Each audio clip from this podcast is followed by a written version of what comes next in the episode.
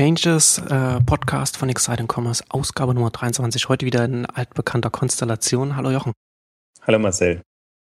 Ähm, heute sprechen wir, wollen wir ein bisschen so auf, auf äh, deutsche Investorenszene auch ein bisschen schauen und ähm, allgemein darüber sprechen. Und wir steigen mit einem Thema ein, das uns ein bisschen überrascht hat, mit einer, mit einer Neuigkeit von, von ein paar Tagen.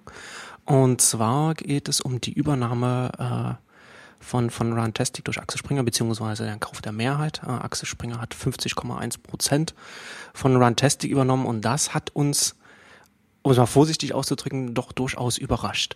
Also Runtastic gibt es auch schon eine Weile. Wir hatten in der Ausgabe, äh, das war die vorhergehende, ne? das war die 21, hatten wir ausführlich darüber gesprochen, auch über die Potenziale, die Runtastic hat.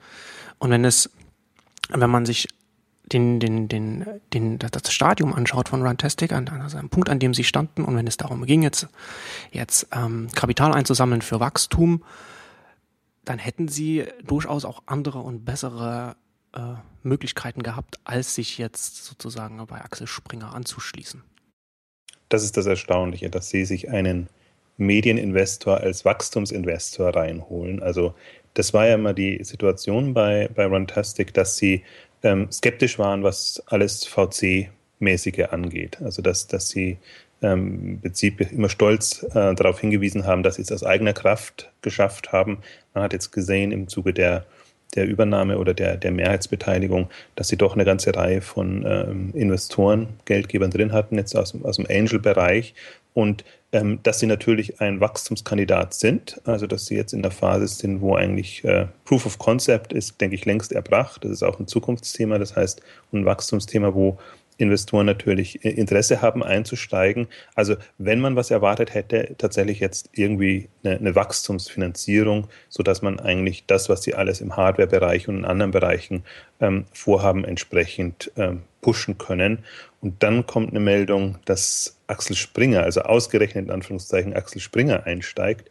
Und zwar nicht, ähm, äh, wie man es üblicherweise vielleicht so hätte, was, was Sinn macht als strategischer Investor, dass man wirklich ein Medienhaus reinholt, um einfach dann von deren Reichweite und, und anderen äh, ähm, Dingen zu profitieren.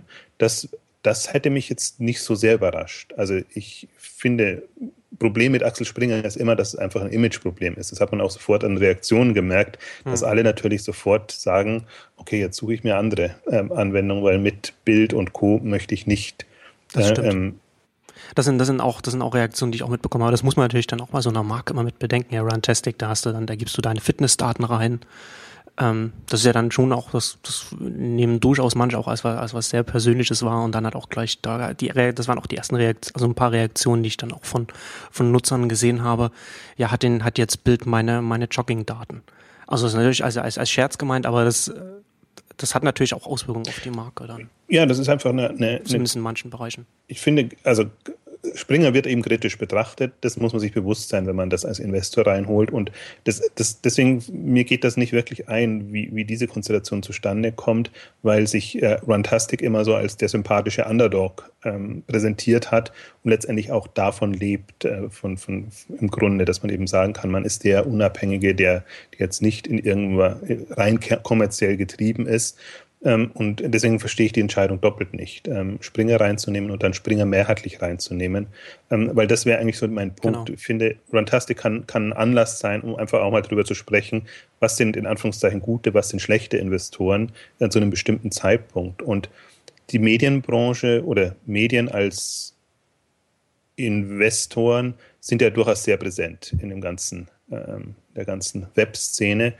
Und ähm, als ich es mir jetzt nochmal auch überlegt habe im, im Vorfeld oder genau zu dem Punkt, was da schiefgelaufen ist, ich glaube, wie gesagt, das, der Kritikpunkt ist nicht, dass das ein Medienhaus einsteigt bei Rantastic, sondern dass es die Mehrheit übernimmt. Ich finde, es gibt immer zwei Gründe, warum man ein Medienhaus reinnimmt. Das eine ist strategischer Investor, hat man schon angesprochen. Da gibt es ja alle möglichen äh, von, von, von Seven Ventures, äh, die ganzen Pro-7-Geschichten, wo man über TV-Werbung macht.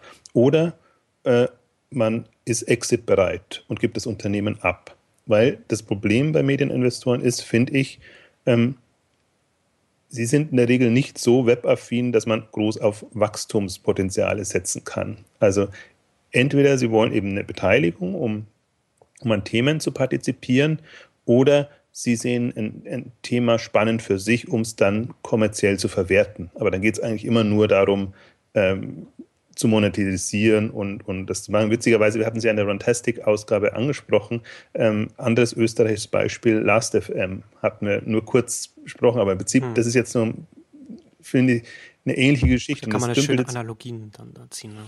Das dümpelt irgendwo bei, bei CBS Interactive rum, war mal wirklich so einer der, der Pioniere und äh, das Unternehmen, das eigentlich sehr äh, Entwicklungen vorangetrieben hat und da sieht man eigentlich, dass, also nicht, dass es jetzt nicht mehr gibt und das ist vielleicht auch in dem Rahmen gut unterwegs, aber das hat sich von anderen den Rang ablaufen lassen und hat einfach, kann dadurch diese Potenziale nicht mehr nutzen. Und wenn man mal durchgeht, ähm, was, was, welches Unternehmen ist aufgeblüht, nachdem es Teil eines Medienhauses war? Also wir haben ja die berühmten StudiVZ, MySpace-Beispiele. Ähm, wir haben was, was positiv kann man, also man kann schon gute Exits an, an an Medienhäuser haben. Ich finde jetzt immer so, wenn ich ein bisschen äh, ähm, böse bin, würde ich sagen, wenn man so ein Jamba hat und versucht, das dann irgendwie höchstmöglich zu verkaufen und dann ein Medienhaus findet, das da einsteigt, macht wunderbar, aber dann ist es eigentlich für das Unternehmen ist es gegessen. Also dann ja. weiß man, das ist ein Exit und man will Kasse machen.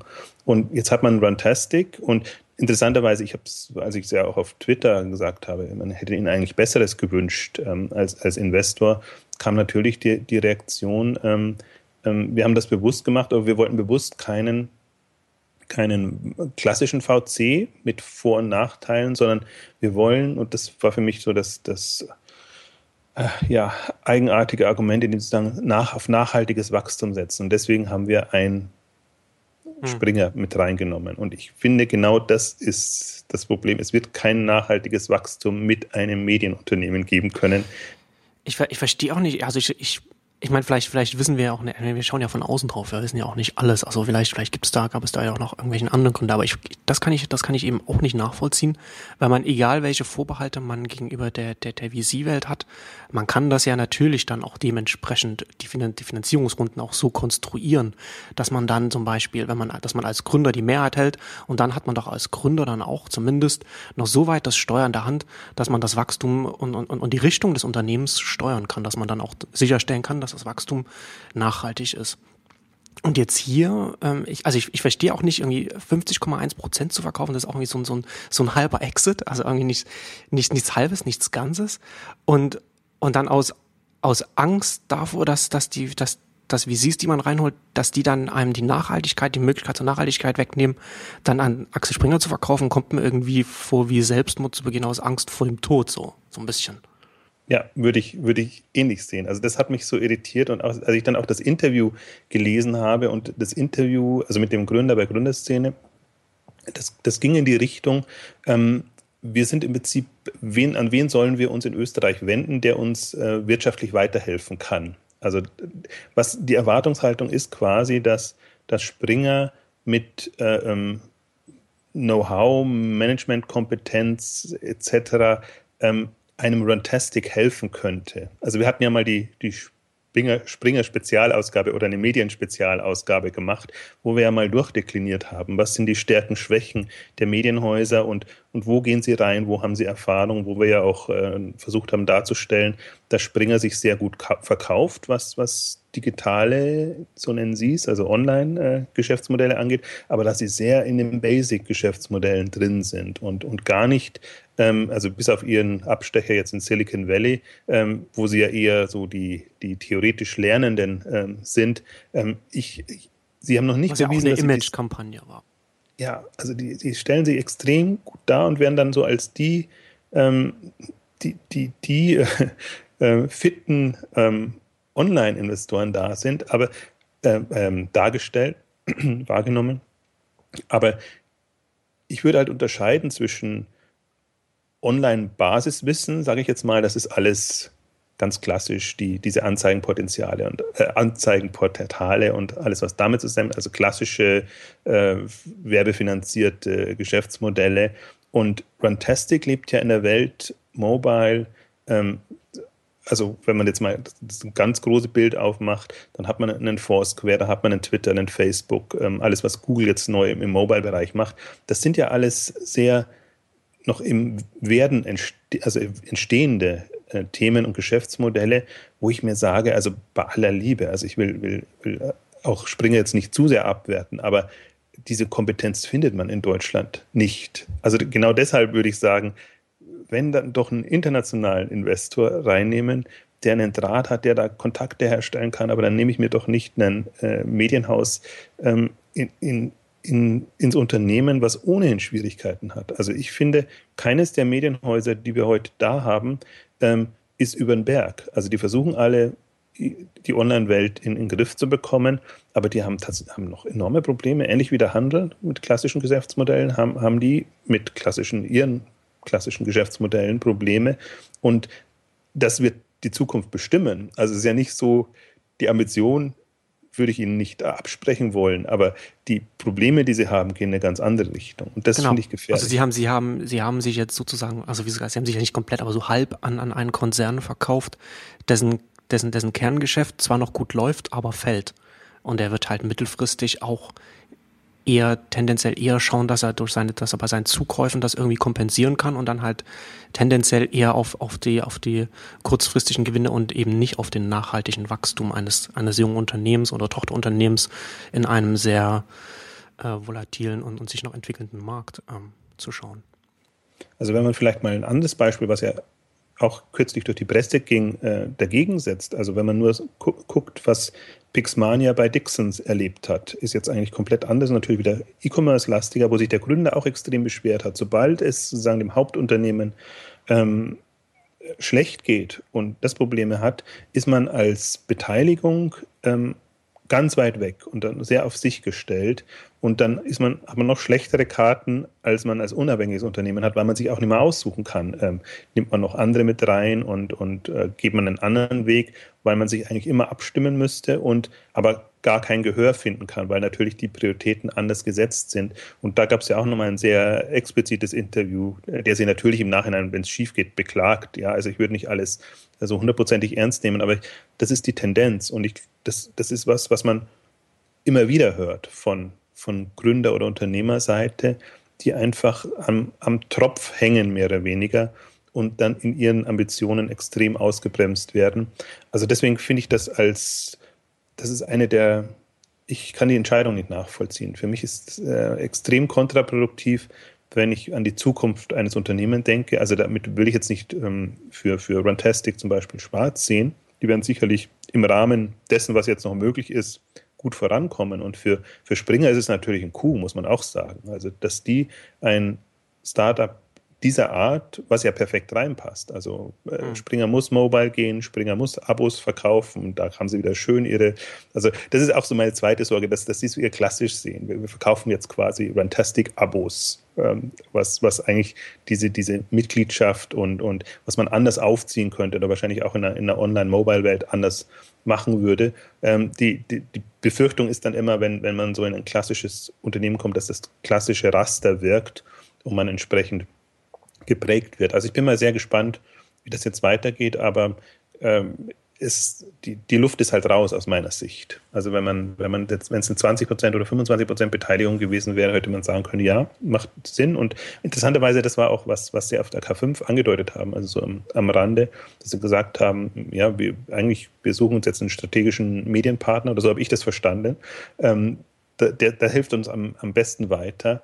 Aber dass sie dann gleich eine Beteiligung draus machen, das ist schon, also diese Art machen ist schon schockierend. Ich muss vielleicht an der Stelle noch, noch einwenden, wenn wir jetzt so über negativ über Medienhäuser sprechen. Ich finde, man muss ein, ein, ein, ein wie soll ich sagen, ähm, ein Punkt darf man nicht übersehen. Es gibt auch Medienhäuser, die rein als Investoren unterwegs sind. Die würde ich ausnehmen. Also wenn man jetzt Burda Acton Capital oder Holzbrink, Holzbrink Ventures. Ähm, die die rein Venture-Armer dann. Genau, da, da geht es nicht darum, ähm, sich sozusagen ähm, diese, diese Unternehmen als Beteiligung ins Haus zu holen, sondern als klassischer VC-Investor entsprechend zu agieren. Und dann ist es ja in der Regel auch so, war ja bei StudiVZ auch so, äh, dass man erst eine Beteiligung nimmt und das dann äh, eventuell durchaus auch im Haus ähm, weiterverkauft. Also das würde ich unterscheiden, die würde ich ausnehmen, alle äh, Medieninvestoren, die tatsächlich als VCs unterwegs sind. Aber Medienunternehmen, die quasi als Inkubator oder als äh, ähm, jetzt Springer ähm, unterwegs sind, die das sie für ihr eigenes Kerngeschäft nutzen oder sich da ein neues Kerngeschäft aufbauen wollen, da wäre ich sehr vorsichtig als, als Startup, als ambitioniertes Startup, muss man sagen. Es gibt, gibt andere, da, da macht also wenn eine Ladenzeile zum Beispiel an Axel Springer geht oder ein Idealo, wunderbar, kann man nichts, kann man nichts einwenden. Also das, das, das macht irgendwie Sinn und wenn die Gründer glücklich sind und äh, als Unternehmer sozusagen in dem Kontext ähm, eine Zukunft sehen und dabei bleiben, perfekt. Aber da sage ich halt, dann gibt es Unternehmen und die Richtung geht ja jetzt in Anführungszeichen leider äh, Axel Springer in den Innovationsbereich. Da muss man als, finde ich, Gründer sehr gut überlegen, wie macht man das. Also ich, ich, man soll nicht pauschalisieren, aber ich plädiere dann immer dafür, eine, eine, eine Minderheitsbeteiligung, strategische Beteiligung jederzeit. Warum nicht, wenn das irgendwie äh, Sinn macht? Aber gleich ähm, alles abzugeben, ist schon sehr kühn. Also wenn man Ambitionen hat. Wenn man keine Ambitionen hat, ich weiß, ja. ich finde, Medienhäuser sind wunderbare Exit-Möglichkeiten. Oder die einzigen, die momentan da sind. Das ist ja das Schockierende daran. Gut, das kommt, das kommt ja dann, das kommt dann noch dazu. Aber das ist tatsächlich, also ich meine, das ist ja, äh, wie, wie, du jetzt schon, schon gesagt hast, es sind, sind ja, es sind ja zwei Paar Schuhe zu sagen, man nimmt einen Medienkonzern als, als strategischen Investor noch mit rein, der einen dann an manchen Stellen helfen kann, oder man gibt gleich irgendwie das ganze, das ganze Boot. Aber ich muss dann auch in dem, in dem äh, Zusammenhang auch ähm, äh, wie wieder an Facebook denken, weil ich das da so faszinierend finde, wie, wie Mark Zuckerberg über sehr, sehr viele Finanzierungsrunden über einen wirklich langen Zeitraum es geschafft hat, einfach die Kontrolle über das Unternehmen zu halten. Also es ist sehr gut in dem in dem Buch von, ähm, ich glaube, David Kirkpatrick heißt der, heißt der Autor, glaube ich, Facebook-Effekt, sehr gut beschrieben, wie er auch als, als Berater auch Sean Parker dabei hatte, der selbst schon Erfahrung hatte mit seinem eigenen Unternehmen und, und da gemerkt hat, wie ihm durch Investoren so Stück für Stück äh, die Kontrolle über das Unternehmen weggenommen wurde. Und ähm, Zuckerberg hat das, hat davon gelernt und hat dann dementsprechend auch die Zusammenstellung des Boards und so weiter dann alles so konstruiert, dass er auch jetzt nach, nach dem Börsengang immer noch die Kontrolle hat. Das ist so das Faszinierende auch an Facebook, dass es auch, obwohl es an der Börse ist, immer noch äh, nicht nur Gründer geführt ist, sondern auch Gründer kontrolliert. Also der Gründer es ist ein Zuckerberg-Unternehmen. Und das, das zeigt für mich auch, dass man durchaus, wenn man, wenn man, wenn man, also wenn man die richtigen Leute hat, die, die einem dabei helfen, wie man, wie man das konstruieren muss, wie man, wie man das anstellen muss, kann man durchaus auch ein so unfassbar großes und erfolgreiches Unternehmen wie Facebook aufbauen und als Gründer die Kontrolle halten. Und wie gesagt, wenn man die Kontrolle hat, dann kann man auch, dann, dann, dann kann man eben auch steuern, wo das Unternehmen hingehen soll. Also ein guter Punkt und das wäre auch mein, also ich will den Gründern gar nicht so viel vorwerfen, weil die Gründer sind immer quasi das erste Mal äh, dabei, dass, dass sie das machen. Aber ich frage mich, welche Berater sind da am Werk, die, die das machen. Also entweder ich übersehe etwas komplett, aber mich, mich hat das, äh, man merkt es ja schon an der Reaktion, total irritiert, um nicht zu sagen schockiert, ähm, sowas zu machen. Und ähm, vor allen Dingen, weil genau ja die Einstellung vorher so war ähm, wir wollen quasi unser Schicksal selber in der Hand haben und uns ähm, so schnell oder. Genau, oder das passt ja nicht zusammen. Also das zu sagen und dann diese 50,1 an Axel Springer zu verkaufen, da, da, da ist ja, gibt es ja eine Diskrepanz, die sich zumindest von außen einfach nicht erschließt. Genau, also vielleicht war es eine PR-Geschichte und es gibt andere Gründe, warum das ja. hat passieren müssen, dann äh, ist es natürlich was anderes. Also wir können immer nur aus, aus, aus einer Außensicht ähm, das entsprechend beurteilen und, und dann äh, stellt sich es natürlich eigenartig dar. Aber du sprichst jetzt genau einen Punkt an, ähm, den ich finde auch, ähm, wenn man mal allgemein auf die Lage Kapitalmöglichkeiten und, und VC-Szene eingeht, ähm, dann, dann glaube ich, man hat nur zwei Möglichkeiten und die, die ist desolat, würde ich jetzt mal sagen. Also gerade wenn man es jetzt im Vergleich zu USA und anderswo ähm, sieht, wir haben zwar jetzt all die ganzen Inkubatoren, wir haben sehr viele, die vermeintlich Geld geben und aber wir haben niemanden, der also das ist gut für die Welt, in der wir uns bewe bisher bewegt haben. Also wenn das keine innovativen Modelle sind, sondern wenn das irgendwie nachgeahmte Geschichten sind, wo es im Wesentlichen darum geht, ähm, Wachstum mit Kapital zu finanzieren, also wo jetzt keine, ich nenne es jetzt mal Intelligenz äh, notwendig ist, äh, Know-how in irgendeiner Form, wo man, wo man eben versucht, äh, innovative Geschichten zu machen, neue Märkte zu kreieren, neue Geschäftsmodelle in, in, in unerforschtem Terrain ähm, zu entwickeln, wie das jetzt Twitter, Facebook, ähm, Foursquare, andere machen, ähm, dann ist das alles in Ordnung. Auf dem Level, also wenn man mal einen Shoppingclub macht oder ein, ein neues Zalando oder andere, also da geht es ja immer nur darum, ähm, bekommt man genügend Geld oder, oder profitiert man sozusagen von einem, von einem vergangenen Wissen? Aber nicht so sehr von der, von der Intelligenz, wie können jetzt zukünftige Märkte aussehen, wo, wo geht die Entwicklung hin. Und in dem zweiten Bereich, da sieht es, finde ich, einfach immer noch desolat aus. Deswegen haben wir eigentlich nur die, die Möglichkeiten, entweder bootstrappen, dass man wirklich es schafft, ähm, und das war eigentlich, das war ja auch unser Beispiel eigentlich bei Runtastic, dass wir sagen, die haben es so geschickt gemacht über die App, Monetarisierung, dann äh, Mitglieder und, und sozusagen sich ihre Erlösströme ähm, zu sichern, dann ist es momentan fast die einzige Möglichkeit, wenn man kein VC reinnehmen will. Oder man, man blickt halt dann wirklich in, in, in eine Richtung ähm, internationale VCs und, und ähm, wenn man dann in Richtung Wachstum geht. Aber ich finde, diese, wir haben das Problem in, in der frühen Phase. Also wenn ich äh, und äh, wenn ich das höre oder sehe, man bekommt das ja mit, wie, wie diese frühe Phase in den USA funktioniert, dann ist es in der Regel ja so, da gibt es irgendwie ein cooles Gründerteam, die kommen irgendwie mit ehemaligen Google, Facebook oder wen auch immer Mitarbeitern äh, zusammen und sagen, ha, tolle Idee, irgendwie das unterstütze ich und da gebe ich mal halt ein paar hunderttausend ähm, Dollar oder was auch immer. Also auch so, selbst wenn man sich die Google Story anguckt, wie, wie da ähm, ähm, ehemalige Leute schnell reingegangen sind, ohne jetzt einfach ähm, jetzt erstmal zu sagen, hat das eine Zukunft, gibt es ein Geschäftsmodell, passt das alles so, sondern diese spontane Lust da reinzusteigen und die unterstützen. Und jetzt für die ist es nicht viel Geld, weil die irgendwie einen Exit hatten und, und, und da reingehen können und haben aber trotzdem ein Gespür oder ein Know-how in, in, in, irgendeiner Form. Und, und das fehlt uns. Also das, das ist, finde ich, das, das merkt man immer wieder. Deswegen kommen wir da in den, den innovativen Geschichten nicht weiter, weil das in Anführungszeichen Spielgeld fehlt. Also das ist halt kein, das sind ja noch keine Investments, sondern sind mehr oder weniger Wetten, die man macht tolles Thema, man weiß, Mobile kommt jetzt, man weiß, das ist ein cooles Team oder traut man, dem traut man unternehmerisch oder technologisch was zu. Also gibt man da mal ein bisschen Geld. Und dann kommt der Proof of Concept und dann überlegt man zusammen mit denen, ob man noch Kapital reinnimmt. Und das haben wir nicht. Also deswegen können wir da, kann man da eigentlich nur Bootstrapping-mäßig rangehen und, und, und was machen. Witzigerweise, ich habe ähm, und das leider, solche Fälle kommen immer nicht so an die Öffentlichkeit in Deutschland. Ähm, wenn man sich mal mit Tiramisu unterhält, ähm, die, also die Same-Day-Delivery machen oder eine, eine, Plattform für Kurierdienste, je nachdem, wie man es will, wie die am Anfang gestartet sind, ähm, die ehemalige Xing und Intershop-Leute dann, ich sage jetzt mal flapsig, irgendwo getroffen haben, aber dann gegenseitig voneinander begeistert waren. Und das war das erste Kapital, das da reingeflossen ist.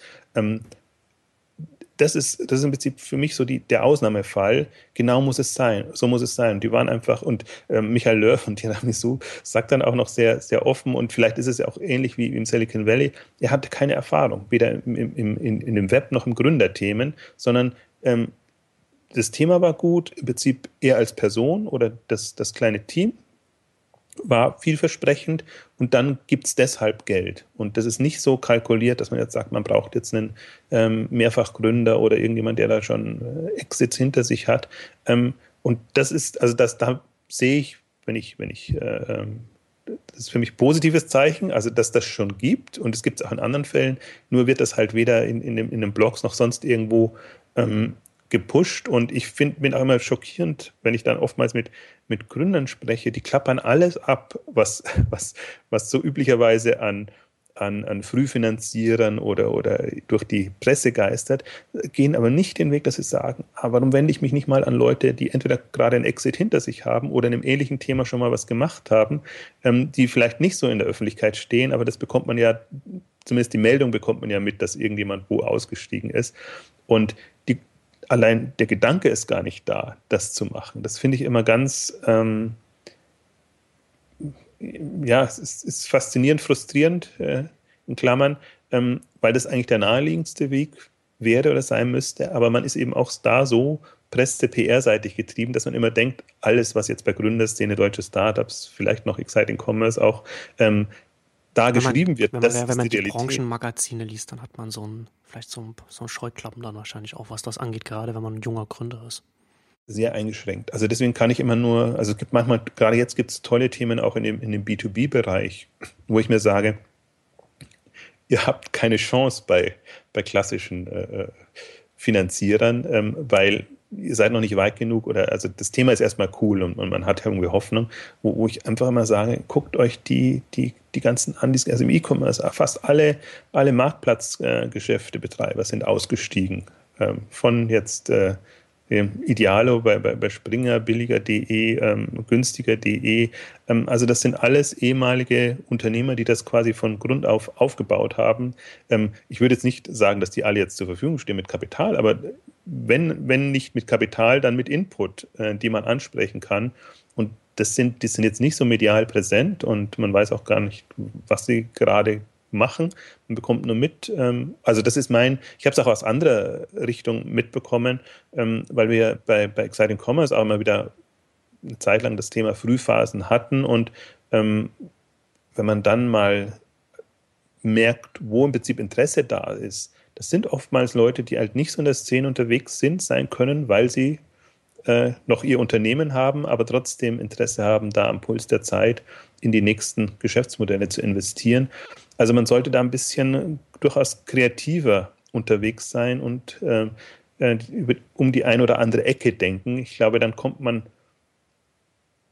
gerade in der frühen Phase schneller weiter, als wenn man alle Inkubatoren und Seed-Finanzierer, die ja eh nicht üppig gestreut sind, ähm, abklappert. Also sozusagen jetzt als exklusiver Geheimtipp auf Exciting Commerce, als, als Gründer, wenn man als Gründer sucht nach, nach, in, nach, einem Investor, nach einem, vielleicht einem Angel Investor, einfach auf Exciting Commerce Gründer und Ausgestiegen suchen auf der, bei uns auf der Seite oder auch auf Gründerszene und dann diejenigen dann einfach mal irgendwo versuchen, da äh, mit denen Kontakt aufzunehmen. Ähm, und auch eine schöne, eine schöne Überleitung, jetzt ausgestiegene Gründer, ähm, der, der Xing-Gründer Lars Henrichs, hatte vor ein paar Jahren den Inkubator Hack Forward ähm, gestartet und stellt den jetzt ein, beziehungsweise nimmt keine neuen Unternehmen mehr auf. Und das ist, finde ich zumindest auch ein bisschen schade, weil, weil er ja von Anfang an auch angetreten ist mit, ich will hier nicht äh, Unternehmen von, von, von, von, die von BWLern betrieben werden. Also ich, ich kann das, ich kann das so sagen, weil ich selbst BWLer bin.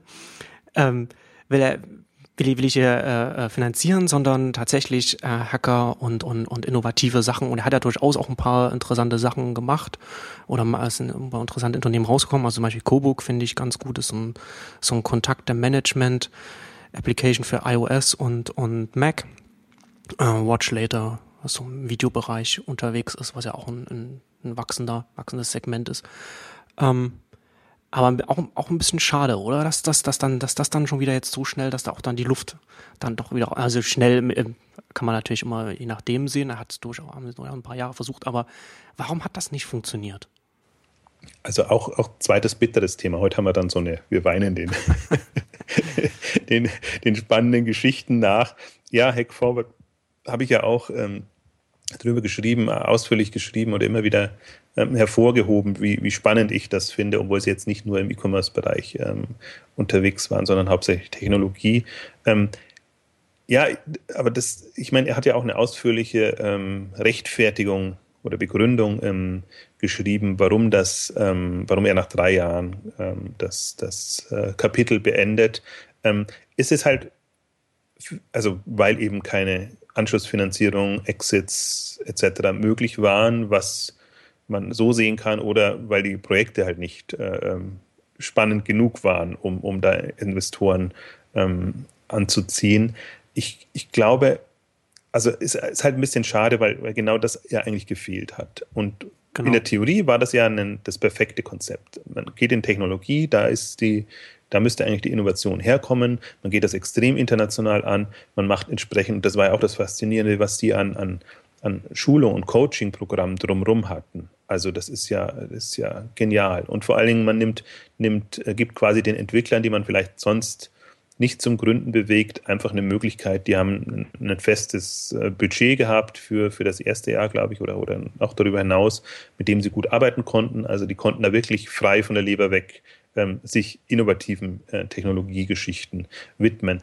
Ich glaube aber, dass das, und das ist wahrscheinlich, dass das ist halt, es war cool in einem Vermarktungssinn, ähm, aber wahrscheinlich zu verkopft in einem, in einem Sinn, wie, wie funktioniert sowas. Also ich habe halt manchmal auch das Gefühl, wenn man es in Anführungszeichen Gründern zu leicht macht, dann ist es auch nicht das Richtige. Weil genau dieses, ich mache was aus einer Leidenschaft heraus und, und setze alles in Gang. Das ist ja ein Moment, was man haben möchte von dem Gründer, dass der wirklich sagt, okay, das wird jetzt eine, eine sehr, sehr schwierige ähm, Phase, aber ich bewerkstellige das trotzdem. Deswegen frage ich mich immer, ob dieses, man versucht, das ist ja ohnehin so eine deutsche Mentalität, so alles äh, abzusichern und, und ähm, wir machen es dir behaglich als, als Gründer, Unternehmer, äh, ob das nicht genau kontraproduktiv ist, weil du brauchst Leute, die, die Ehrgeiz, Ambitionen haben. Und ähm, was mich halt so ein bisschen von Anfang an irritiert hat bei Hack Forward, war auch, ich kann es ja immer nur bei den E-Commerce-Modellen ähm, be beurteilen. Und ich habe ja eigentlich das, das erste, das sie auch rausgebracht haben,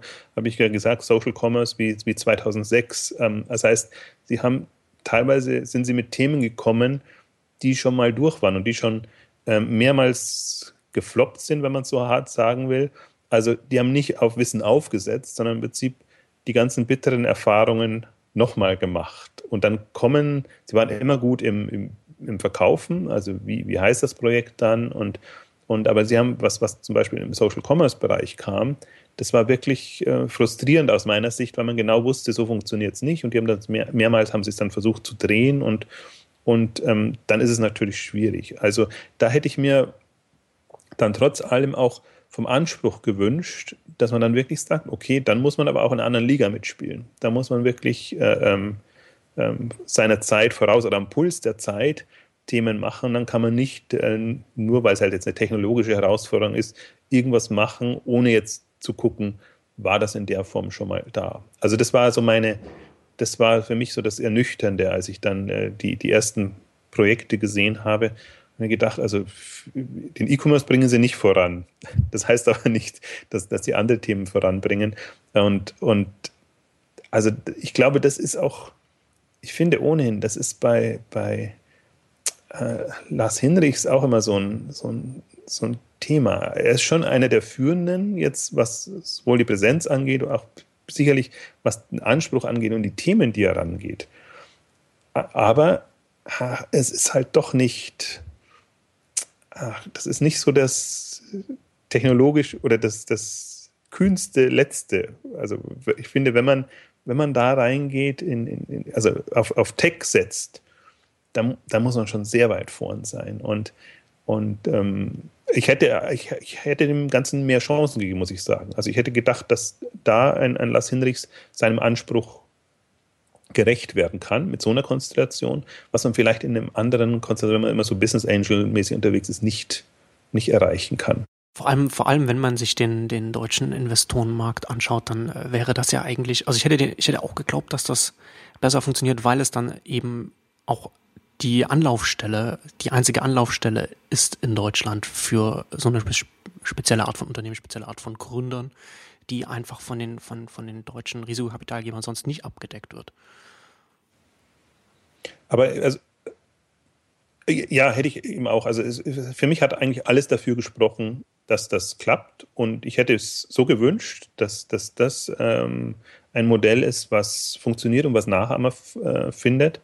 Und es ist eigentlich, das ist eigentlich wirklich das Bittere, dass sie, gut, sie haben so ein paar Anschlussfinanzierungen von, von Fantasy Shopper und so, wenn ich, haben sie schon ähm, Anschlussfinanzierung bekommen, aber sie haben halt diesen Exit nicht hinbekommen. Aber und, und das sind wir so ein bisschen im, im, wenn man sich orientiert, wie, wie läuft das normalerweise in Anführungszeichen bei Silicon Valley und, und so, was wir halt nicht haben. Und, und wir haben nur die, wir haben nur diese Medienhäuser, hätte ich jetzt fast gesagt. Also das, das klingt, klingt viel zu despektierlich, so, so meine ich das gar nicht. Aber wir haben keine Googles, wir haben keine Yahoos, die momentan alles aufkaufen. Wir haben keine anderen, witzigerweise war lange Zeit war ja Nokia immer so, dass das auch wieder bös formuliert, Auffangbecken für, Stimmt. für, für mögliche Unternehmen. Das ist dann auch irgendwann nicht mehr, als, als Nokia nicht mehr so gut ging, ähm, möglich gewesen. Also wir haben diese, es, es muss ja, ich glaube, auf der Tech-Seite darf man halt nicht unterschätzen, es muss ja kein fertiges Unternehmen rauskommen, sondern es muss eine Technologie rauskommen, die für andere attraktiv ist, die die, die irgendwie einbauen können oder für sich äh, vereinnahmen können, und das ist jetzt neutral gemeint, ähm, so, so wie eben, also wenn man sich mal wieder wirklich vor Augen führt, was, was bei Google ernst echt entwickelt wurde und was Google zugekauft hat und dann halt schöne Sachen gemacht hat. Das fängt ja von, von Android Maps bis ähm, alles Mögliche ist eigentlich. Ähm, die Kerntechnologie kommt zum Teil von außen und auch, auch im Shopping-Bereich viel, vieles äh, zugekauft von, von, von Like.com bis ähm, ich weiß gar nicht was, was alles. Ähm, und diese Einstellung, die findet man halt sonst nirgends. Also auch jetzt ein, Medienhaus, in, in, um, um, mal wieder darauf zurückzukommen, aber um, um, um, um, die, um den Vergleich klar zu machen. Medienhaus würde ja nichts kaufen, um da jetzt daraus was Größeres zu machen, sondern immer nur lässt, passt das in unser Portfolio, können wir das monetarisieren, erfüllt das unsere Profitabilitätskriterien. Was ich, äh, wo ich mir, wenn ich mir mal nachdenke, wen haben wir denn überhaupt, wo man das so machen kann, dann, dann hätten wir eigentlich so ein United Internet oder alles das, was da so ähm, aus Karlsruhe oder in dem Bereich kommt, die so ein bisschen technologischer eigentlich unterwegs sind, aber die sind schon zu, A sind sie börsennotiert, wobei das wären Google und Yahoo auch, und, und die sind sehr die sind irgendwie gar nicht unterwegs in der Welt. Also sie haben eine das, Zeit lang sich bei. Jetzt, wenn du das so sagst, wenn man sich das überlegt, ich habe das ja gar nicht in die Richtung gedacht, aber da ist ja eigentlich, da, da kommt überhaupt nichts aus der, also da überhaupt kein Interesse da äh, in, aus dem Unternehmen, aus der Richtung. Nee, also die, die, also die wären ja, also das ist ja noch was quasi in, in deutscher Hand oder, ja, oder genau. in, also was nicht wichtig ist, dass es in deutscher Hand ist, sondern dass es das deutsche Netzwerk äh, ähm, unterstützen könnte. Ähm, das wäre so eine Keimzelle eigentlich. Hm.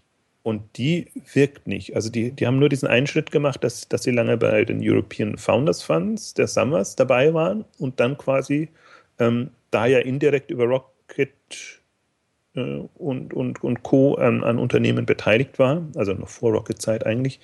Ähm, aber das ist ja eher so eine Investorengeschichte und, und nicht eine, eine Technologie-Thematik. Vielleicht unterschätzt man sie auch als als Technologieplayer. Ähm, aber ein Medienhaus sind sie auch nicht. Und äh, äh, also ich, ich, weiß, ich kann die immer so wirklich schlecht einschätzen, weil sie so aus und vor sind, dass es, dass es ganz schwierig ist, überhaupt ein Gefühl dafür zu bekommen. Also hin und wieder hat man Kontakt und zu United Internet gehört ja von gmxweb.de bis äh, Sedo, äh, United Domains. Ähm, also dieses ganze, also schon sehr viele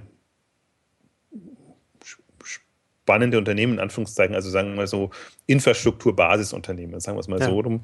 Also es sind jetzt nicht so weit weg, dass man sagen könnte, die hätten jetzt nur irgendwelche ähm, Portale, wo sie, wo sie äh, Reichweite monetarisieren. Und also die haben schon, finde ich, zum Teil auch andere Geschäftsmodelle und gehen auch in eine andere Richtung. Und ähm, aber es sind halt sehr, also die, man könnte ein bisschen auch über die Strategie von United äh, Internet sprechen, wenn sie ähm, ähm, jetzt haben sie ja die, die ganzen ähm, Mittelständler, Kleinunternehmer entdeckt und versuchen denen so eine Art Jimdo-Bausatz-Geschichten. Ähm, genau, es, haben sie ja, die hatten doch diese, diese Partnerschaft mit Jimdo, diese, wo sie diese äh, White-Label-Lösung benutzt haben. Ist, ist das, ist, basiert das noch auf dem?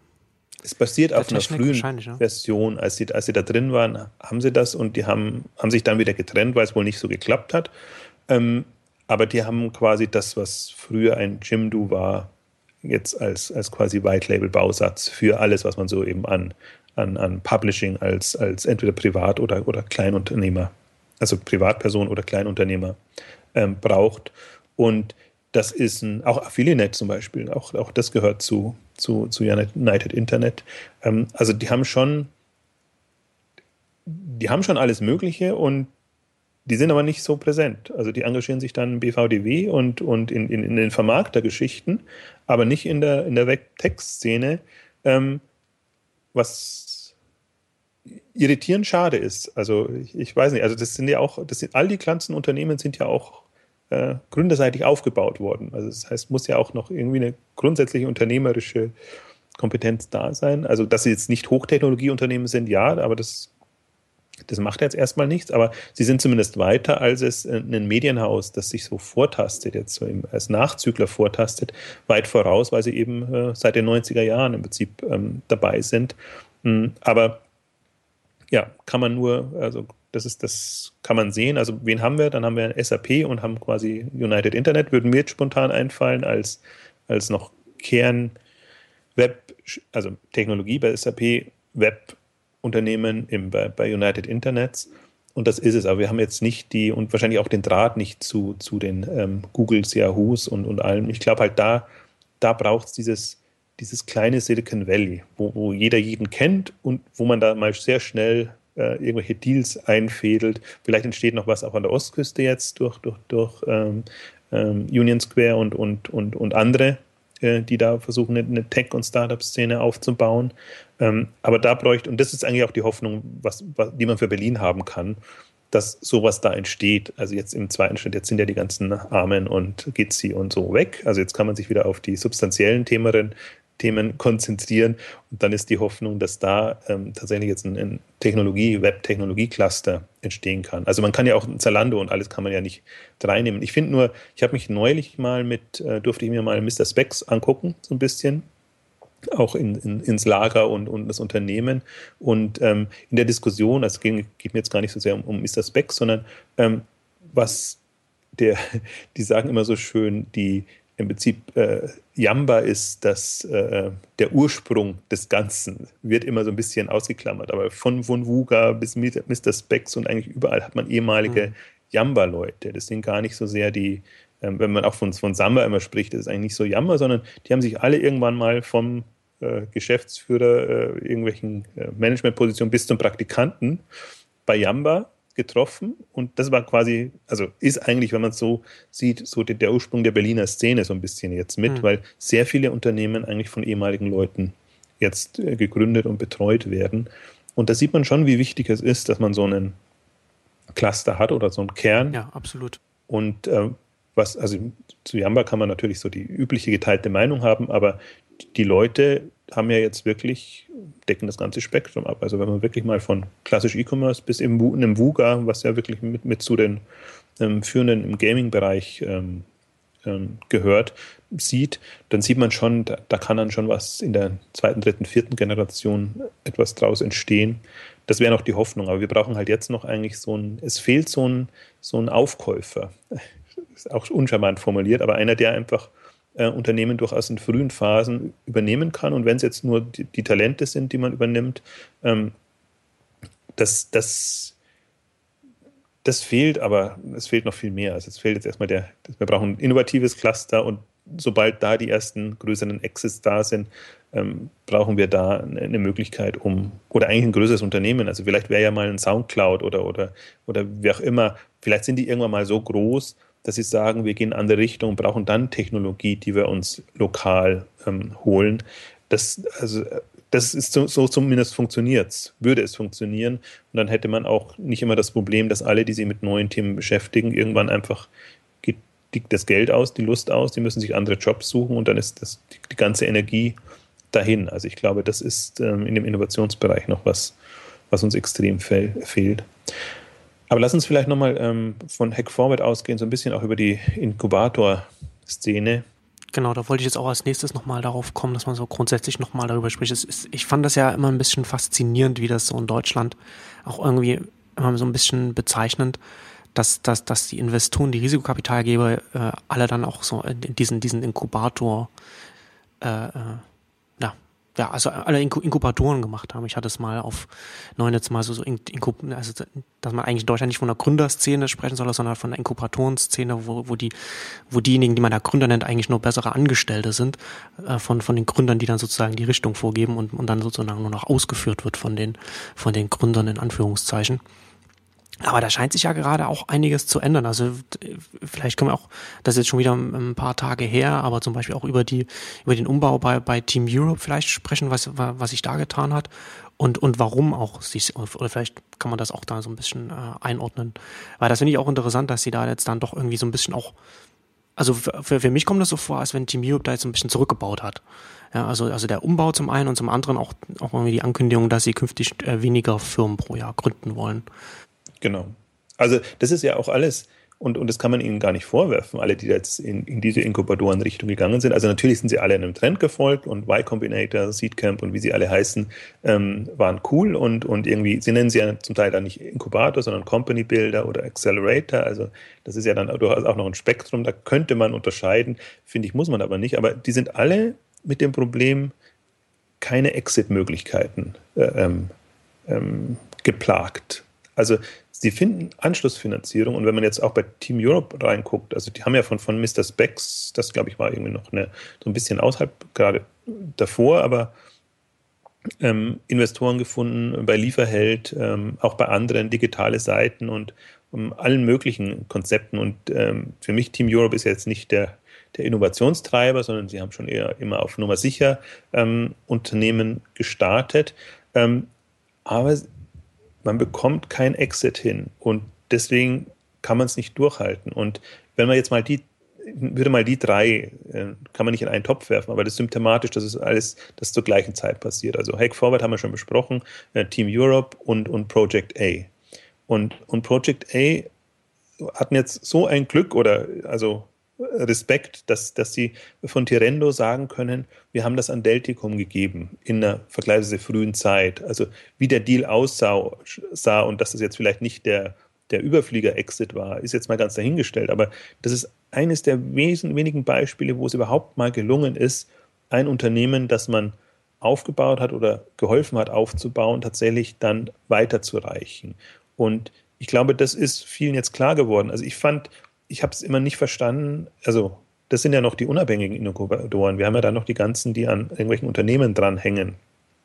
Also von, von ähm, Pro7, Rewe hat jetzt gestartet, Vielmann macht, also alle, ähm, die, die, die denken, ähm, das wäre ein äh, ja, vernünftiger Weg, aber auch ein lukrativer Weg, da voranzukommen. Für mich ist ich, ich habe ich hab immer bei in Deutschland so den Eindruck, also in den USA, wenn ich Y Combinator anschaue, dann ist das eher so ein, dann verstehe ich das eher so, dass so Paul Graham und, und, und seine Partner, dass, dass, dass die den Gründern helfen, so ein bisschen so in die richtige Richtung vielleicht zu schubsen und, und, und ihnen, ihnen da äh, als was, so beratend auch zu helfen und, und auch was Netzwerk und alles angeht. Und in Deutschland habe ich immer so ein bisschen den Eindruck, dass es eher so bei, bei der Inkubator-Richtung darum geht, so das Risiko aus dem Risikokapital rauszunehmen. Ja, genau. Also mit wenig Geld und, und viel anderer Leistung, wobei ich mich dann immer frage aus Gründersicht, was ist denn die Leistung, die mir dann so ein Unternehmen, das quasi online nicht geregelt bekommt, über einen Inkubator bieten kann? Also sie können immer nur quasi alte Welt äh, mir bieten. Wenn ich alte Welt brauche, dann ist es wunderbar. Aber wenn ich neue Welt äh, bräuchte, ähm, dann ist es schwierig. Deswegen muss man schon sagen, jetzt was, was so Project A, ähm, Hack Forward und, und, und Team Europe sind jetzt schon mal eine andere, andere Welt. Also der, die, die ähm, die, die haben eigentlich schon den Anspruch gehabt, ähm, wir liefern unser Know-how, Erfahrung, Kontakte und, und wirklich Company Building. Also da würde, würde ich das dann vielleicht noch unterscheiden. Und weil du Team Europe vielleicht noch kurz abzuschließen. Ähm, also natürlich ist es ein, ein Rückbau einerseits. Ähm, die Rechnung ist halt nicht aufgegangen. Also ich glaube, wenn man, wenn man ein eigenes Team ähm, aufgebaut hat, braucht man ähnlich wie Rocket Internet sehr, sehr viel Geld, damit man das durchhalten kann. Und die haben ja endlos eingesammelt und können sich natürlich dann auch eine, eine Hundertschaft von, von Leuten ähm, darstellen. Aber Sinn macht es ja schon, also zentrales Know-how zu haben, um jetzt SEO, Marketing, ähm, im Prinzip auch Buchhaltung, Finanzierungsthemen ähm, zentral ähm, abzudecken und da einfach ähm, Know-how zu haben und Prinzip auch Leute, die, die von mehr Erfahrung profitieren können, als wenn sie nur in einem Einzelunternehmen drin sind. Also eine Theorie, schöne Idee, aber im, in, in der Praxis eben irgendwann wird es zu kostspielig. Irgendwann kannst du den Overhead nicht mehr ähm, bezahlen, wenn du eben keine Exit hast, die, die das entsprechend querfinanzieren und, und schnelle Exits. Also das ist halt klar, wenn man jetzt auf fünf, sieben Jahre, wie, wie das vielleicht ein, ein VC-Investor äh, wetten würde, dann ist es was anderes. Aber wenn man wirklich in, in, in, in zwei, drei Jahren einen Exit bräuchte, also wirklich einen Exit, weil Finanzierungsrunden helfen ja oft nicht. Das, damit wird ja nicht der Overhead äh, finanziert, sondern damit wird dem Unternehmen ähm, geholfen. Ich glaube, das ist, ist gerade so die Erkenntnis, die reift oder also durchaus frustrierend. Ich finde, bin da hin und her gerissen. Ich finde, ähm, bin jetzt nicht ein hundertprozentiger Fan von, von solchen Modellen, weil, weil du da oftmals eben nur sehr konventionelle Geschichten angehen kannst, aber finde es dann auch wieder schade, weil, weil das ja schon das, das sind schon äh, Institutionen, die du brauchst in irgendeiner Form. Also gerade weil wir es in anderer Form nicht haben. Also an, normalerweise wäre das halt, das würdest du halt bei einem Google oder bei einem, bei einem, bei einem Yahoo oder bei einem anderen Unternehmen würdest du das schon im Haus bekommen. Ich habe halt, habe mich gewundert, dass jetzt so diese, diese Flut kam, weil für mich das prägende Beispiel eigentlich war das, was Holzbring einfach mal ursprünglich mal mit dem Holzbring E-Lab gemacht hat und was eben genau aus denselben Gründen ähm, nicht geklappt hat und was zum Teil sehr enttäuschende Ergebnisse hatte für die Unternehmen, die da drin waren, weil die dann halt irgendwann auch nicht mehr nicht mehr weiter konnten, aber trotzdem von dem, von dem Kern beeinflusst wurden, wurden in ihren Möglichkeiten. Und da habe ich einfach festgestellt, das kann man prototypisch sehen. Also deswegen hätte ich jetzt auf, auf keinen mehr gewettet. Deswegen habe ich auch für mich das Wort Inkubatoren-Schwämme ist wirklich äh, in seiner äh, negativen Art ähm, bezeichnend, weil es gibt für mich nur ganz wenige Inkubatoren-Konzepte, die Sinn machen. Und ich finde, auch da wieder, wenn, wenn wir Inkubatoren hätten an Technologieunternehmen oder an Unternehmen, die wirklich für diese Themen stehen, ja, aber nicht an alteingesessenen Unternehmen. Also da muss man sich sehr genau überlegen, was man macht, wie man es macht. Ich finde das eine einzige, eines der besseren Konzepte finde ich noch, was Weira macht, ähm, die, die ihr, also Telefonica, die, die ihr internationales Netzwerk machen und das sehr, ich finde, gut angehen. Die Frage ist immer, ob die dann auch die Unternehmen finden, die, die richtigen, die dafür passen. Das ist jetzt die andere Seite, muss es, muss beide Richtungen sehen. Also äh, finde ich als Unternehmen den richtigen Inkubator und finde ich einen Inkubator die richtigen ambitionierten Technologieunternehmen, die da reinpassen würden. Das ist eine andere Geschichte. Ob, ob, aber die werden zumindest prädestiniert dafür, ein bisschen innovativere Geschichten anzugehen. Und das Modell fand ich eigentlich mal ganz mit der spannendste, auch im Unterschied jetzt zu anderen auch vielleicht äh, ähm, Telekommunikationsunternehmen, was, was die so machen, in, in welche Richtung. Ähm, also ich finde, da ein paar wenige kann man sich angucken als, als Gründer, aber ähm, so wirklich im, im, also das was alles, und das entsteht ja überall, das entsteht ja nicht nur Berlin, sondern auch London und, und überall versuchen, versucht man ja so über diese Inkubatorschiene voranzukommen. Also ich glaube, solange da nicht Exit-Möglichkeiten sich auftun, sei es direkte Verkäufe an Technologieunternehmen oder Börsengänge. Ganz, ganz schwierig. Es ist bitter, weil, also in der Analyse bitter, weil damit kommt auch das ganze Thema nicht voran. Also deswegen, das ist, das ist durchaus so eine ernüchternde Geschichte. Ich, ich, und, und gerade ist, also schade, weil, weil diese ganzen Ambitionen jetzt von vor drei, vier Jahren ähm, halt auslaufen. Nicht, nicht das ähm, bringen, was, was sie hätten, also die Impulse, die sie auch bringen müssten. Also wir, wir brauchen sowas. Deswegen mhm. eigentlich kann man jetzt sagen, wir sind jetzt wieder vier, fünf Jahre zurückgeworfen und äh, entweder man wartet auf ein Wunder oder nimmt sich eben die Zeit, bis das alles etabliert ist. Und ich vermute, es wird darauf rauslaufen, wir werden diese 15, 15, 20 Jahre, können es durchaus sein, ähm, abwarten müssen und dann eher so auf kleinerer Flamme fahren und vielleicht das ein oder andere Highlight haben. Also das, das ist ja davon, also es gibt ja immer noch Rocket Internet. Also es ist ja nicht so, dass alles nicht funktioniert, sondern Rocket Internet, die können das verkaufen, die bekommen ihre Exits hin. Ja, im Rahmen. Also Groupon war zumindest mal CTD Groupon, wenn man das jetzt mal sieht. Und ähm, sie, sie hätten schon, glaube ich, die Möglichkeit, das, was jetzt an, an Wachstumsfinanzierung reinzunehmen, auch noch in Exit zu münzen. Das würde ich ihnen zutrauen. Ähm, und andererseits können, ziehen sie einfach so viel Kapital an, dass sie das, sich das leisten können. Also das sehe ich jetzt wirklich als, als ähm, ja, einzigen verbleibenden Pool, aber es ist auch kein Vorbild oder kein, kein Beispiel, das man nachahmen kann. Also so viel, so viel Geld wird niemand anderes äh, bekommen.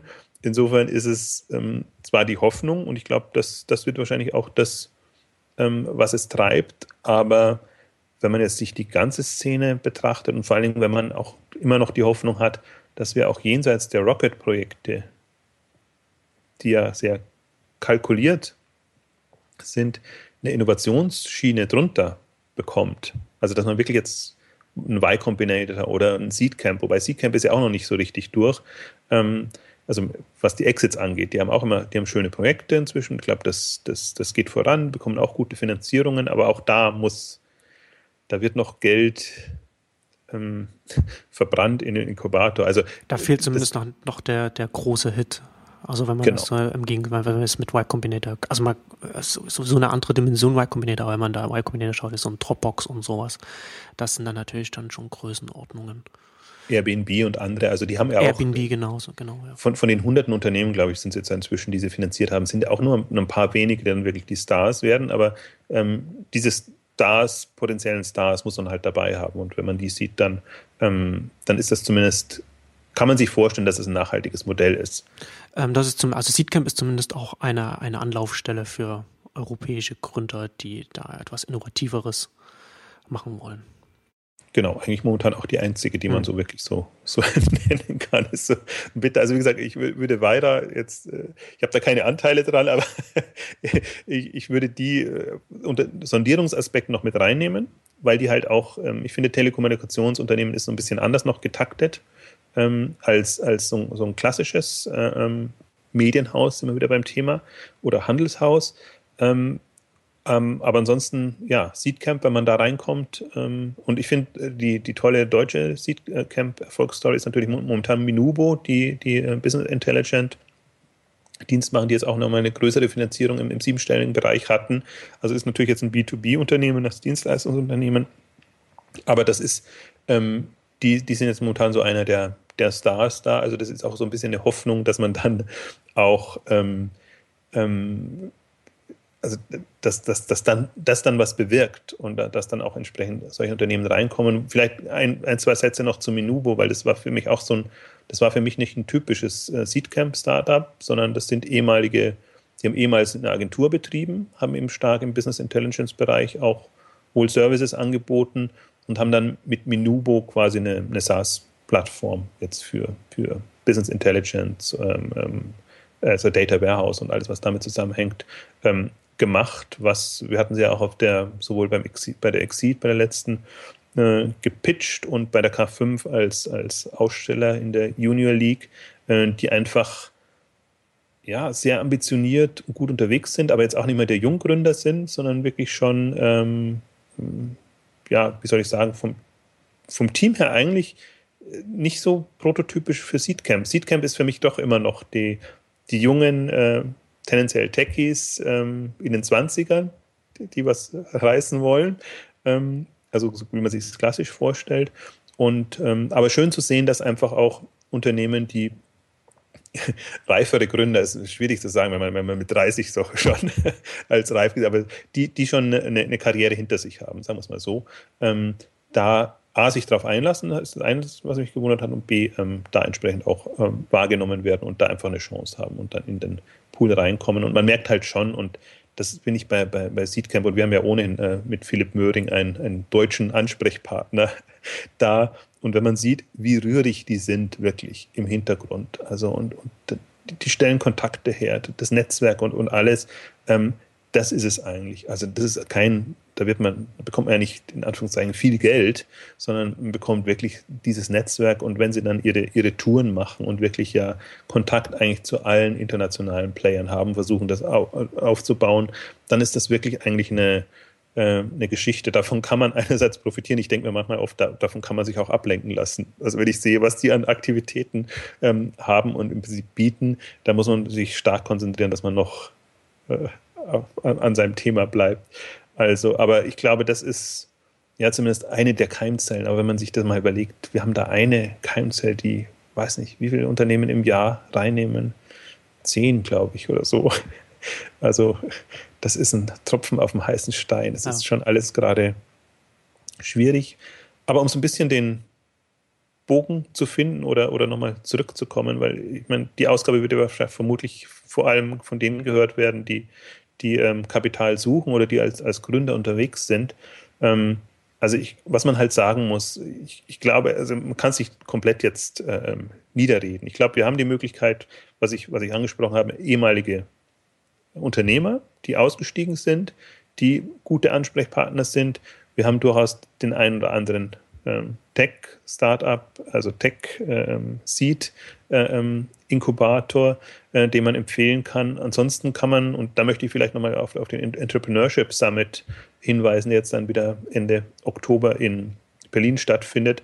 Man muss halt bootstrappen oder versuchen, sich über andere Modelle ähm, zumindest äh, also Unternehmertum, das Schöne finde ich ja dran ist, dass es so unterschiedliche Modelle gibt. Und, und manchmal braucht man, alle achten so auf die VC-Szene und dass da das Geld kommt. Aber es gibt eben auch noch andere Modelle. Und wir haben jetzt äh, neben Entrepreneurship Summit, der Günther Faltin ist halt immer jemand, der, der ein anderes Modell propagiert. Und das mag, manchmal nervt es auch, weil es immer das eine Modell ist. Aber im Prinzip ähm, hat das was für sich, weil es eine, eine, in der Konstruktion ein unternehmerisch getriebenes Modell ist und was bei was sich dann immer eignet, wenn man sich als Unternehmer eher als Gestalter sieht. Also er vertritt ja so Philosophie, Unternehmer soll nicht operativ tätig sein, sondern er soll quasi, also Entrepreneur, verwenden wir das Wort, soll nicht operativ reinkommen, sondern das, er soll definieren, was operativ zu tun ist und dann Leute finden, die das machen, möglichst ausgelagert und er selber soll quasi strategisch gestaltend aktiv sein. Und das ist ein, auch ein Verständnis von, von Unternehmertum, mit dem ich, das ich finde, macht Sinn und das ist eigentlich ein wenig kapitalintensiv ist. Schließt nicht aus, dass man nicht Kapital nimmt, aber deswegen, also das, das kann man sicherlich noch, noch empfehlen. Ansonsten muss man halt wirklich gucken, dass man über Bootstrapping einigermaßen weit kommt oder man lässt sich auf Rocket ein. Also man kann natürlich auch an die WHU gehen und ambitioniert dann äh, so durchstarten. Oder als ehemaliger Berater ist man natürlich auch, also McKinsey ja. und Co. willkommen da Oder wenn, wenn alle Stricke reißen, dann bleibt immer noch Crowdfunding, Crowdinvesting, was man vielleicht heutzutage auch noch sich anschauen kann als Alternative. Genau, also da finde ich auch eine, eine, absolut faszinierende Szene und ähm, im Übrigen möchte ich da gerne auf, auf crowdstreet.de hinweisen, die, die das Thema super begleiten und, und durchaus kritisch begleiten. Also auch mal auf die ganze Vielfalt der Plattformen hinweisen, aber im Prinzip auch dann, wenn es einfach Erkenntnisse gibt in dem, in dem Feld. Und wir haben ja jetzt, die gehen ja jetzt über die 100.000 Euro Marke raus. Das heißt, man kann ähm, 500.000 oder noch mehr ähm, Euro bekommen. Und ähm, die sind alle noch nicht in dem Sinne über den Berg. Aber wenn man das versucht, seriös anzugehen, hat man da einfach eine, eine Kapitalquelle, die, die einen schon, die einem schon weiterhelfen kann. Also es ist nicht mehr so ein, ja, 100.000 Euro ist immer so ein schwieriges, schwierig, weil einerseits so einem kleinen Team hilft es, aber so wirklich was reißen kann man nicht. Und was da jetzt auch entsteht, dass man quasi mit, mit Crowdfunding reingeht und dann trotzdem noch Anschlussfinanzierung bekommt, ich glaube, da entsteht jetzt schon nochmal parallel, ja, aus einer ganz anderen Richtung, nochmal eine Szene, die man sich angucken muss. Was meine Befürchtung Crowdfunding immer noch ist, äh, der, der dubiose Faktor dabei. Also das ist sowohl die Unternehmen, die, die natürlich da promotet werden, als auch ähm, das, das ganze Thema ist noch sehr im Werden. Das heißt, da muss man halt sehr darauf achten, dass ja. man da sich nicht verführen lässt. Aber von, von der, von der Finanzierungsthematik her ist das eigentlich sehr, also sehr, immerhin, das ist, das lebt ja noch. Ne? Also es waren ja so ein paar Themen, die ich auch, die, die wir bei Exciting Commerce auch äh, so ein bisschen gepusht haben im, im VC-Bereich. Das war eben so Hack Forward, aber das war genauso Seedmatch und Co. als, als Crowdfunding-Plattformen, ähm, ebenso als alternative Hoffnung um, um Gründen einfach auch das, das Kapitalthema so ein bisschen ähm, zu nehmen. Und das, das scheint sich jetzt mit noch am besten zu entwickeln. Also insofern ist da mhm. durchaus Hoffnung. Und vielleicht kriegen wir ja in Deutschland auch irgendwann noch so ein, ein deutsches Äquivalent zu dem Angel List, wo die Angels sich dann auch hierzulande dann besser koordinieren und, und organisieren können und dann auch größere Summen gemeinsam dann aufbringen können, wenn das jetzt nicht aus dem klassischen VC-Bereich kommt anderes Thema, genau, das ist ein anderes Thema, aber vielleicht muss man, die, die Angel List zieht sich ja so international. Also das mhm. heißt, vielleicht, vielleicht äh, muss man tatsächlich da auch mal gucken und sich da entsprechend vielleicht auch, ist das, ähm, genau, auch möglich. einklinken. Also wir sollen jetzt nicht nur davon ausgehen, dass, dass wir nur Local Player hier haben, sondern dass, dass auch international ambitionierte Unternehmen aus, aus Deutschland heraus ähm, entstehen und gerade sich, wenn man sich so ein, um den Bogen wieder zu bekommen, Runtastic anguckt oder andere, ähm, die ja den Anspruch haben, einfach international ähm, voranzugehen, dann kann man, hat man diese Ambition auch noch immer. Wie ich überhaupt sagen würde, ähm, der deutsche Markt steht glücklicherweise jetzt so im Fokus, auch von internationalen Investoren. Die, die wollen alle Geld geben. Das muss ich, muss ich auch, also da, da ist mir gerade noch eingefallen, so eine, so, so eine Anekdote, da, da hatte ich mich neulich, ähm, hatte ich mich mit, mit verschiedenen Leuten unterhalten und da war auch eine, die hat die äh, betreibt einen Coworking Space hier in Berlin und, und die hat von einem von einem sehr verwirrenden Gespräch erzählt, ein Telefongespräch erzählt. Da haben äh, so, so japanische Investoren wollen unbedingt hier in Berlin Fuß fassen, wollen in die Szene reinkommen und wollen dann und, und, und suchen An, Anknüpfungspunkte. Also es ist tatsächlich so, dass jetzt gerade zumindest hier Berlin so international auf dem äh, sichtbar geworden ist.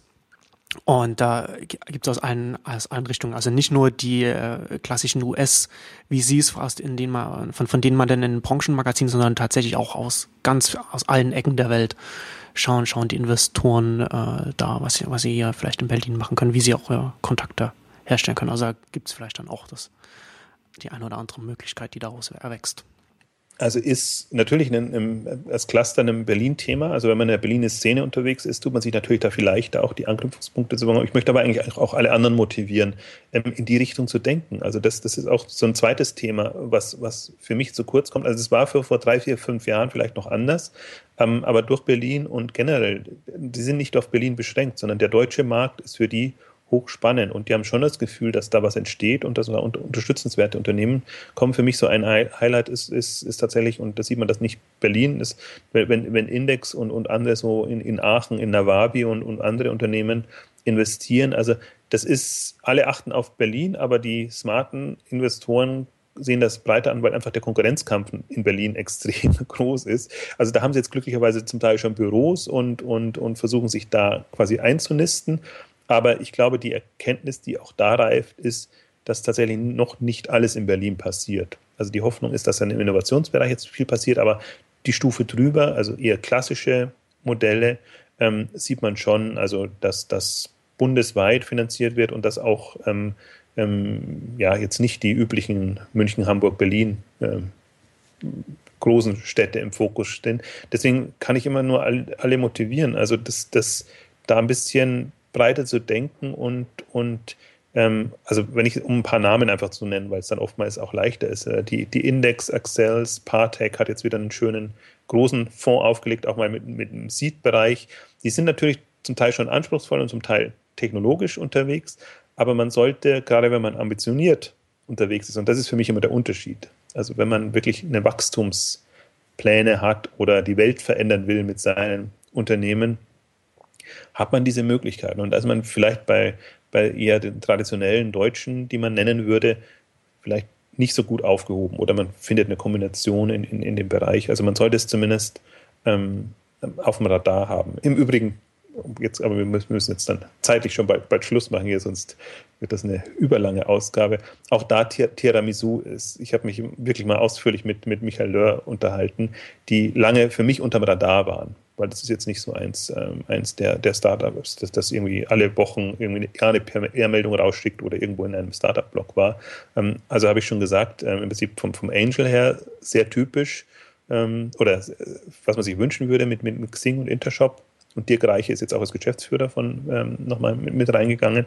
Und der wirklich alle VCs durchgemacht hat und mit einem schwierigen Thema Tiramisu, Same-Day Delivery, an das niemand glauben wollte. Also er hat, glaube ich, er kennt sie alle und, und hat eben genau die Erfahrung gemacht, ähm, es ist unheimlich schwer, mit so einem Thema Geld zu finden.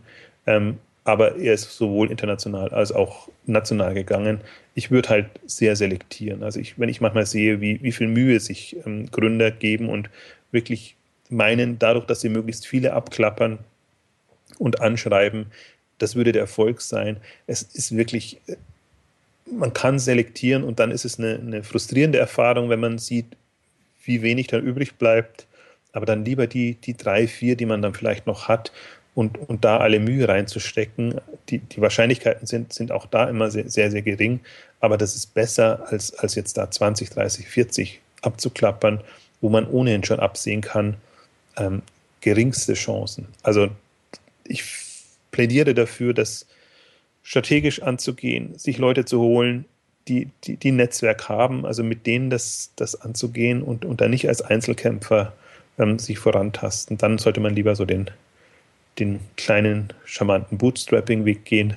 Da kommt man vielleicht in längerer Zeit ähnlich weit und hat, hat nicht so frustrierende Erfahrungen. Und gerade im Technologiesektor kann man da ja heutzutage mit relativ äh, wenig Geld viel machen. Wenn man die Entwickler hat, genau. Oder wenn man selbst der Entwickler ist, genau. Wenn man selbst der Entwickler ist. Stimmt. Gut, damit wollen wir da heute unsere Finanzierungsausgabe ähm, beenden. Äh, danke fürs Zuhören und ja, bis zum nächsten Mal. Tschüss. Tschüss.